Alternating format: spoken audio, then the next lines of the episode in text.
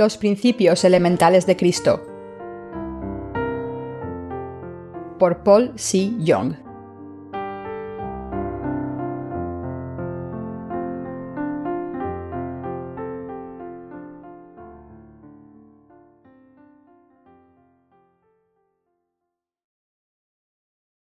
Parte 1. Confesión de fe en Dios Padre. Creo en Dios Padre Todopoderoso, Creador del cielo y de la tierra. Dios Padre. Hay tres confesiones manifestadas en la fe de los apóstoles. La primera confesión es que creyeron en Dios Padre Todopoderoso, Creador de los cielos y la tierra. Génesis 1.1. En segundo lugar, confesaron que Jesucristo, el Hijo de Dios, les ha dado la remisión de sus pecados. Y la tercera confesión es que creyeron que Jesucristo fue concebido por el Espíritu Santo. Debemos también confesar que creemos en Dios Padre, en el Hijo y en el Espíritu Santo, porque nosotros debemos tener la misma fe que los apóstoles. Para nosotros el Padre es Dios, tal y como el Hijo y el Espíritu Santo son también Dios. En cuanto a la esencia del Padre, del Hijo y del Espíritu Santo se refiere, todos ellos son el mismo Dios, pues nuestra fe en ellos es la misma fe. Por ejemplo, el Padre es el Dios Todopoderoso, el Hijo también es el Dios Todopoderoso.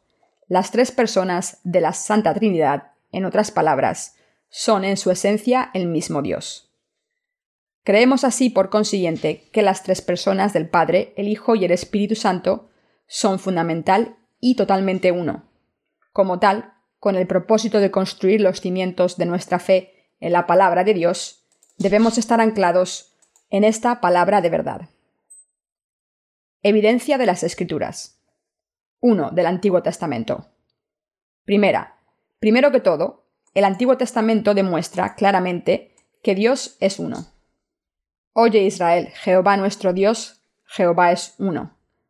Deuteronomio 6, 4. Segunda. Al mismo tiempo, sin embargo, el Antiguo Testamento también nos dice inconfundiblemente que Dios existe en varias personas. Entonces dijo Dios, hagamos al hombre a nuestra imagen, conforme a nuestra semejanza. Génesis 1.26. El ahora pues descendamos y confundamos allí su lengua, para que ninguno entienda el habla de su compañero. Génesis 11.7. De estos pasajes podemos ver y creer que Dios existe no solo en una persona, sino en múltiples personas. 2. Del Nuevo Testamento. Para nosotros el Padre, el Hijo y el Espíritu Santo son Dios, pero Dios existe en tres personas independientes. Esta verdad también se revela, en términos inequívocos, en el Nuevo Testamento. Primera, que el Padre, el Hijo y el Espíritu Santo existen como personas separadas es evidenciado claramente por el bautismo de Jesús, que marcó el principio de su ministerio. Y Jesús, después que fue bautizado, subió luego del agua, y aquí los cielos le fueron abiertos, y vio al Espíritu de Dios que descendía como paloma, y venía sobre él. Y hubo una voz de los cielos que decía, Este es mi Hijo amado, en quien tengo complacencia. Mateo 3, 16, 17. Este pasaje describe el bautismo de Jesús por Juan el Bautista, en el que se revela la Trinidad de Dios. De este pasaje sabemos que Jesús es el Hijo de Dios, que el Espíritu Santo trabaja en él y que el Padre declaró ser su Hijo amado, en quien él tiene complacencia. Con estas manifestaciones se revela la Trinidad de Dios. Jesús podía satisfacer toda la justicia de Dios porque él tomó todos los pecados de la humanidad con su bautismo recibido de Juan. Esta es la razón por la cual él tuvo que morir en la cruz por nosotros, y esta es la justicia de Dios, que el Padre satisfizo a través de su Hijo. Jesús tomó todos nuestros pecados sobre él en el acto de justicia del bautismo. Es la misma justicia de Dios y esta verdad es afirmada por ambos, el Padre y el Espíritu Santo. Así el Padre, el Hijo y el Espíritu Santo existen como personas separadas, pero es el mismo Dios para nosotros. Segunda, Mateo 28, 19 también revela que el Padre, el Hijo y el Espíritu Santo son un solo Dios. Como Jesús ordenó a sus discípulos, Haced discípulos de todas las naciones, bautizándolas en el nombre del Padre y del Hijo y del Espíritu Santo, es decir, en nombre de las tres personas separadas de la Trinidad. El Padre, el Hijo y el Espíritu Santo son cada una persona independiente, pero al mismo tiempo son iguales, que en todos ellos son el mismo Dios. Como tal, cuando creemos en Dios, creemos en un Dios como la entidad unida de las tres personas. El Dios Padre, el Hijo y el Espíritu Santo, según lo profesado por la fe cristiana, es el mismo Dios existente, diferente del resto de las deidades. Algunas otras religiones creen que Jesús es solamente uno de los muchos profetas, pero esto simplemente no es verdad. Para nosotros Dios es el Padre, el Hijo y el Espíritu Santo. A pesar del hecho de que esta verdad es atestiguada fácil y suficientemente por las Escrituras, hay muchos que aún no se dan cuenta de ello. Esto es porque aquellos que no conocen el Evangelio del agua y el Espíritu se acercan al concepto de la Santa Trinidad con su racionalidad y lógica humanas, que los hace imposibles de entender. Los que no nacen otra vez no pueden entender al Dios Trinitario. Pero para nosotros que hemos nacido de nuevo, Dios Padre, el Hijo y el Espíritu Santo es nuestro único Dios en quien ponemos nuestra fe absoluta. El nombre de Dios. Y dijo Dios a Moisés, yo soy el que soy. Y él dijo, Esto dirás a los niños de Israel, Yo soy, me ha enviado. Éxodo 3:14. Yahvé aparece en las Escrituras en más de 5.300 veces. Yahvé es el nombre más común por el cual Dios se reveló a la humanidad. La gente judía sostuvo el nombre de Dios como sagrado, y ellos tenían mucho cuidado al invocarlo o llamarlo por su nombre. Éxodo 3:14.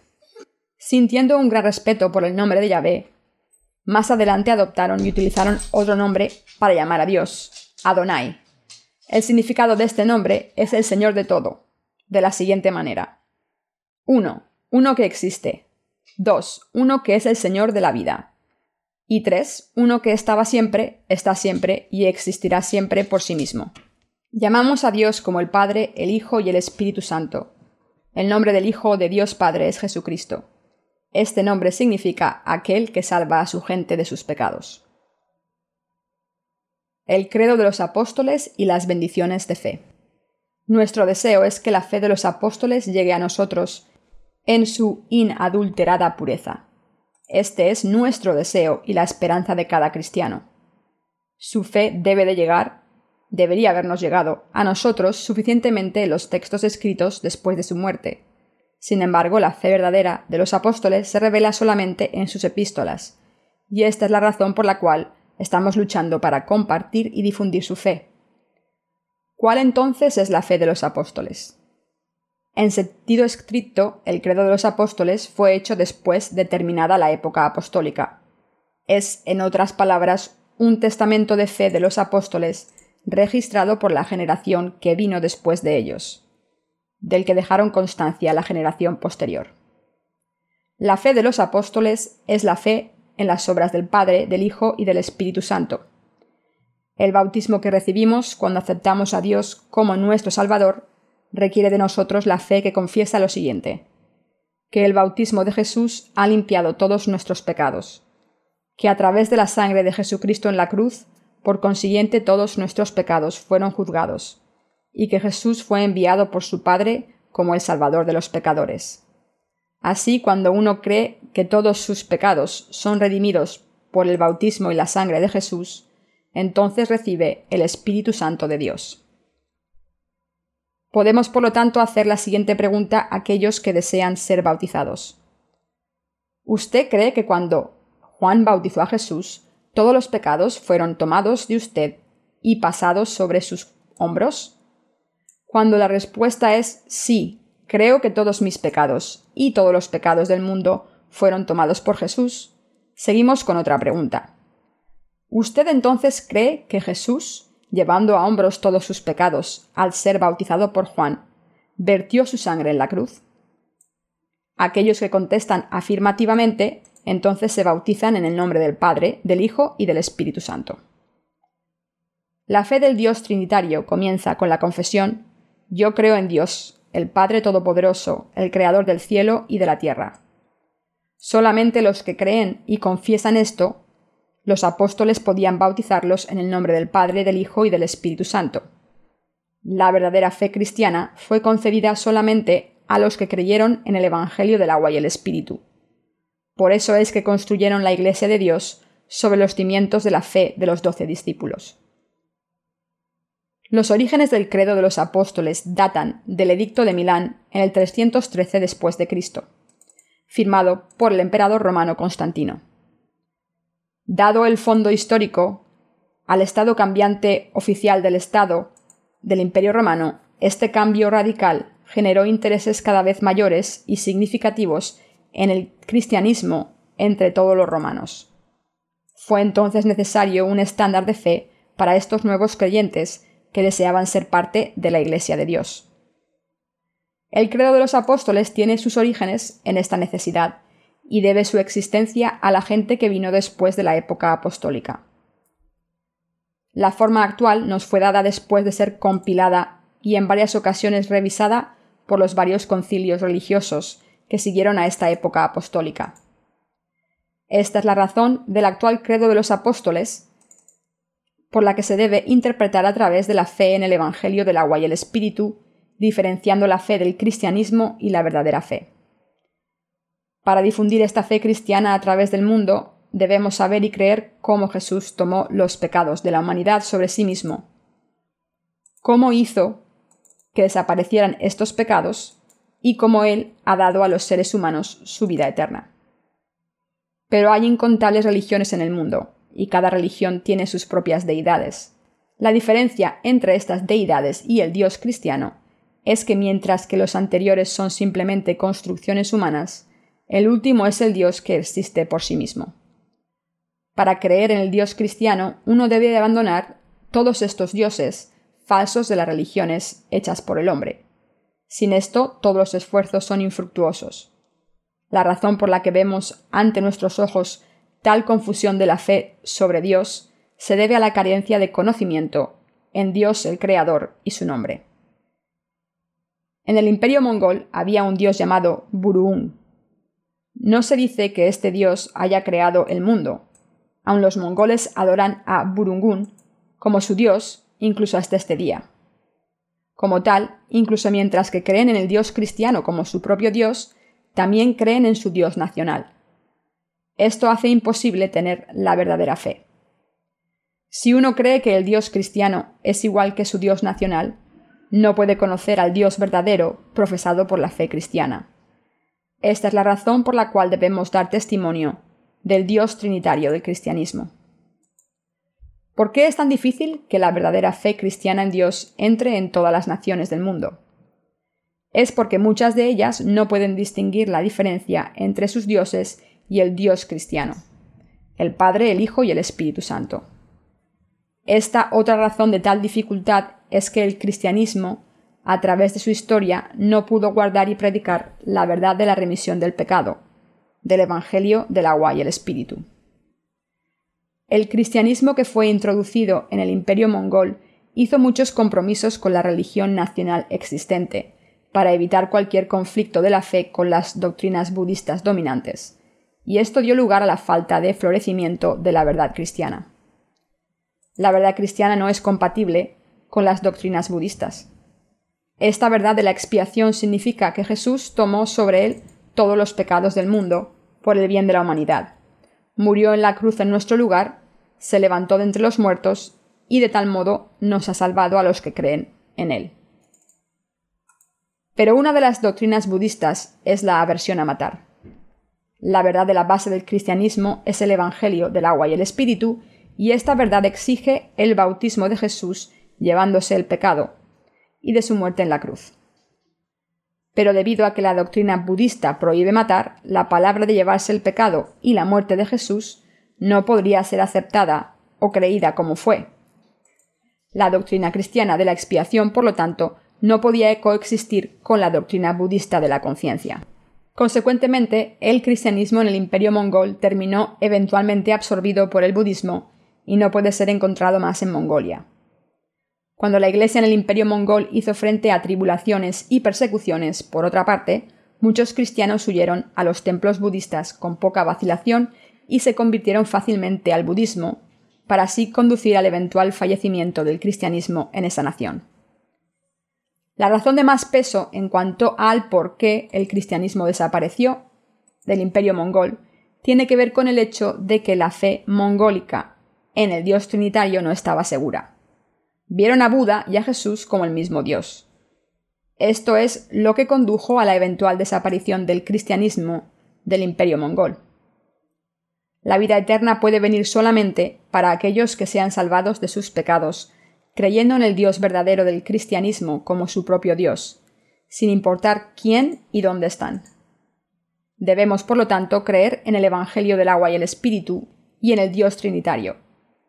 Estos son los cimientos de nuestra fe en la Iglesia de Dios, y debemos también dar testimonio de esta verdad. Esta verdad no es ninguna otra que la fe de los apóstoles de quienes este libro habla. Solamente hay un Dios en el mundo entero, y Él es el Dios Trinitario. Su nombre es Yahvé, o Jesús el Salvador, o el Espíritu Santo. Él es el Dios verdadero no solamente para los cristianos, sino que también para todo religioso. ¿Quiénes son los apóstoles? Puesto que el credo se llama credo de los apóstoles, necesitamos primero descubrir quiénes eran estos apóstoles. La palabra apóstol significa uno a quien se envía por delante. En griego la palabra es apostolos, que significa un delegado representativo al que se le confía una misión. En sentido estricto, sin embargo, el título de apóstol se reserva solamente para los doce discípulos invitados por Jesús. Pero en un sentido más amplio, fue aplicado a otros eminentes profesores cristianos tales como Bernabé. Hechos 14, 14. Cualidades y deberes de los apóstoles. 1. Aquellos que recibieron directamente la llamada de Cristo para difundir el Evangelio del agua y el Espíritu. Marcos 3.13, Lucas 6.13, Gálatas 1.1. 2. Aquellos que vivieron con Cristo y atestiguaron sus obras sobre la tierra. Los discípulos de Jesucristo eran testigos del cumplimiento de la justicia de Dios a través de la vida de Cristo. Hechos 1, 21-22, Primera de Corintios 9.1. 3. Aquellos que siendo llenos del Espíritu Santo recibieron el poder de cumplir las obras ordenadas por Cristo. Hechos 15.28. Primera de Corintios 2.13. Primera de Tesalonicenses 4.8. Primera de Juan 5.9.12. 4. Aquellos a quienes les fue dado el poder de realizar milagros para dar testimonio del Evangelio del agua y el Espíritu en esta tierra. Dios dio gran poder a los apóstoles para que se revelara Jesucristo a través de ellos como Dios el Salvador. Hechos 9:40. Segunda de Corintios 12:12. Hebreos 2:4. 5. Aquellos que recibieron una llamada especial, así como también bendiciones especiales de parte de Dios. Hechos 9:15. Segunda de Corintios 1:1. Gálatas 2:8. La autoridad dada a los apóstoles es la autoridad para perdonar los pecados de la gente y como tal ignorar a los que tengan esta autoridad conducirá a la destrucción. ¿Los judíos creen en Dios como el Padre de la creación? Los judíos creen en Dios, el Creador del universo, que gobierna sobre la vida y la muerte de la humanidad y del levantamiento y la caída de las naciones como su Padre. En el Antiguo Testamento el nombre de Dios es Elohim o Jehová, pero en el Nuevo Testamento es Jesucristo, que es llamado Dios. Jesús mismo llamó a Dios Dios el Padre, Juan 6:27, nuestro Padre que está en el cielo, Mateo 6:9, el Santo Padre, Juan 17:11, y mi Padre, Juan 20:17, enseñando a sus discípulos en varias ocasiones para asegurarse de que llevarían su enseñanza en sus corazones. En el cristianismo somos verdaderos creyentes, encontrando y creyendo en Jesucristo, revelado en el Evangelio del agua y el Espíritu, Dios su Padre y Dios el Espíritu Santo. Los cristianos deben saber quién es exactamente este Dios en el que creen. Los cristianos creen en Dios como el Padre de toda la humanidad. Los cristianos creen en el Dios Trinitario como el autor fundamental de la humanidad. Es decir, ellos creen que Dios es la fuente y el que cultiva la vida. Dios creó la humanidad, salva y cultiva santos a través de su Iglesia. Porque el Dios del cristianismo creó el universo entero e hizo seres humanos a su propia imagen, eres el Padre de toda la humanidad. Cuando un misionero predicó por primera vez el Evangelio a algunos nativos americanos, un viejo jefe le preguntó ¿Usted dijo que Dios es nuestro Padre? El misionero contestó seriamente Sí. El jefe entonces preguntó otra vez ¿Entonces usted dice que Dios también es mi Padre? El misionero contestó Ciertamente. Repetidamente la cara del jefe brilló, extendió sus manos y dijo Entonces usted y yo somos hermanos. En Dios Padre, todos los seres humanos físicamente son hermanos y hermanas. Su fraternidad espiritual, por otra parte, es completa cuando ellos creen en el Evangelio del agua y el Espíritu. Se encuentra la paz verdadera en el mundo solamente cuando la gente encuentra y sirve a Dios el Creador, que es la raíz de la humanidad. Si los seres humanos continúan ignorantes de Dios, buscan solamente las raíces de sus propios antepasados y persiguen un nacionalismo chauvinista, la humanidad seguramente será autodestruida por el orgullo, la codicia, los celos, el odio, el conflicto y la guerra. Como tal, debemos todos hacernos como hijos espirituales de Dios por la fe en el Evangelio del agua y el Espíritu que Dios nos ha dado. Es Dios Padre que nos da cálidos amaneceres, hermosas puestas de sol, las cuatro estaciones, el día y la noche, y es Él quien alimenta y cultiva todas las formas de vida, a la humanidad y a los animales, trayendo lluvia y nieve y dándonos abundantes frutos de la tierra. Esta es la razón por la cual el Salmo 103 canta Reconoced que Jehová es Dios. Él nos hizo, y no nosotros a nosotros mismos. Pueblo suyo somos y ovejas de su prado. Porque Dios sabe cómo funcionan nuestros cuerpos, Él nos alimenta con los productos apropiados para cada una de las cuatro estaciones. Por ejemplo, como sudamos mucho durante el calor de verano, Dios nos da frescas y jugosas frutas, tales como melocotones, sandías, tomates, uvas y otras. En particular, no podemos dejar de ser sorprendidos por el maravilloso funcionamiento interno de nuestros propios cuerpos. Ahora es bien sabido que la vida de los seres humanos se encuentra en su sangre, pero esto fue escrito ya en las Escrituras hace más de 3.500 años. Levítico 17:11. Esta sangre circula dentro de nuestros cuerpos, más de 675 kilómetros en un solo día. Si camináramos sin descansar cualquier distancia mayor de 40 kilómetros en un día, nos agotaríamos en poco tiempo. Con todo, nuestros corazones circulan la sangre por más de 675 kilómetros en apenas un solo día, sin ningún descanso durante 365 días al año. Apagamos las luces cuando vamos a dormir, pero nunca se apagan nuestros corazones. ¿Quién entonces está bombeando estos corazones? Es el Padre de la vida que trabaja en los misterios íntimos que no sabemos de la vida. El aire que los seres humanos respiran, el agua que beben y el alimento que comen todos claramente han sido dados por Dios. Esta es la razón por la cual Jacob, hombre de fe, dijo el Dios que me ha alimentado toda mi vida hasta este día. Génesis 48:15. También a la gente desgraciada de Israel, Isaías dijo, Oíd cielos, escucha tú, oh tierra, porque habla Jehová. Crié hijos y los engrandecí, y ellos se han rebelado contra mí. El buey conoce a su dueño y el asno el pesebre de su señor. Israel no entiende, mi pueblo no tiene conocimiento. Isaías 1, 2, 3. Como tal, debemos reconocer que es Dios quien alimenta y nutre nuestras almas. Dios es el Padre de toda la humanidad. Debemos reconocer a Dios como el que nos ha salvado de los pecados del mundo. El amor de Dios que nos ha salvado de nuestros pecados es ilimitado y eterno. Pero la historia de la humanidad cambia, y sus religiones también cambian en incontables ocasiones. Pero el amor de Dios nunca cambia. Ayer, hoy y mañana. El amor carnal de la gente no puede durar por siempre. Agitados emocionalmente, pensamos que es amor, pero cambia en poco tiempo. Lo que cambia constantemente es solamente la emoción. El amor carnal de los seres humanos es siempre egoísta y egocéntrico. Pero el amor de veraz de Dios es absoluto, sacrificatorio y eterno.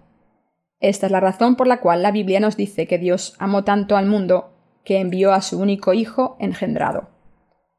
Así es como Él nos ha salvado de los pecados del mundo. Como tal, Romanos 5.8 dice, Mas Dios muestra su amor para con nosotros, en que siendo aún pecadores, Cristo murió por nosotros. Juan 3:16 dice, Porque de tal manera amó Dios al mundo, que ha dado a su Hijo unigénito, para que todo aquel que en él cree no se pierda, mas tenga vida eterna. Y primera de Juan 4:10 dice, En esto consiste el amor, no en que nosotros hayamos amado a Dios, sino en que Él nos amó a nosotros y envió a su Hijo en propiciación por nuestros pecados. Debemos creer en Dios, pero debemos también ser salvados de todos nuestros pecados y recibir la vida eterna, creyendo en el Evangelio del agua y el Espíritu. Dios escucha nuestras oraciones. La relación paternal entre un padre y un hijo es una relación donde se comparte la sangre y la carne. Asimismo, los que creen en Dios se convierten en sus hijos, creyendo en el bautismo de Jesucristo y su sangre, así como en el Evangelio de la remisión del pecado. Así es como todos juntos deben vivir en una casa. Mientras que estamos en esta tierra, sin ninguna excepción, la Iglesia de Dios es la casa de los santos, y cuando dejamos este mundo, nuestra casa es el reino eterno del cielo.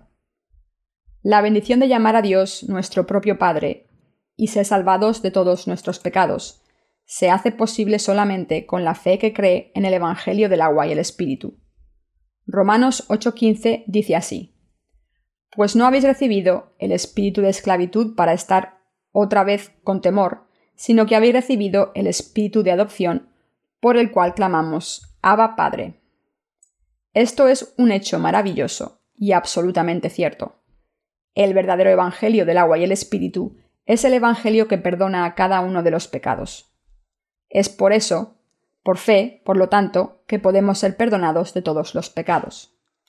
Y el Espíritu Santo puede venir solamente a los que han sido perdonados de todos sus pecados, creyendo en el Evangelio del agua y el Espíritu.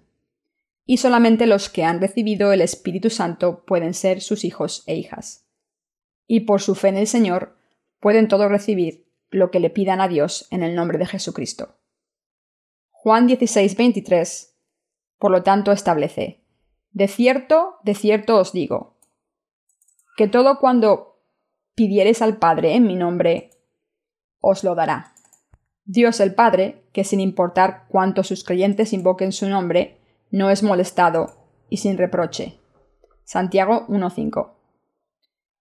Debemos creer en Dios como el que nos dará nuestra herencia. Aquellos que creen en el Evangelio del agua y el Espíritu dado por el Señor se han hecho sus hijos e hijas adoptivos. Como Romanos 8:15 establece, pues no habéis recibido el espíritu de esclavitud para estar otra vez con temor, sino que habéis recibido el espíritu de adopción por el cual clamamos Abba Padre. Y si se han convertido en los hijos de Dios, entonces esto significa que gozarán ciertamente de su herencia en la vida venidera. Como Romanos 8, 17, 18 dice, y si hijos también herederos, herederos de Dios y coherederos con Cristo, si es que padecemos conjuntamente con Él, para que juntamente con Él seamos glorificados. Pues tengo por cierto que las aflicciones del tiempo presente no son comparables con la gloria venidera que en nosotros ha de manifestarse. Aquí la palabra herederos se acentúa tres veces. Significa aquellos que tendrán éxito con Dios, es decir, sus propios herederos. Gálatas 4.7 también establece, Así que ya no eres esclavo, sino hijo, y si hijo también heredero de Dios por medio de Cristo. La frase coherederos con Cristo nos dice que somos los que heredan todo lo que el Dios del cristianismo tenga. Incluso por nosotros mismos no podemos atrevernos a entrar en el reino del cielo sin la fe que cree en el Evangelio del agua y el Espíritu. pero creyendo en el bautismo y la sangre del único Hijo amado de Dios, podemos recibir la remisión de nuestros pecados y después entrar en el reino del cielo. Juan 6:39 establece, Y esta es la voluntad del Padre, el que me envió, que de todo lo que me diere no pierda yo nada, sino que lo resucite en el día postrero. Creo en Juan 1, 12, 13.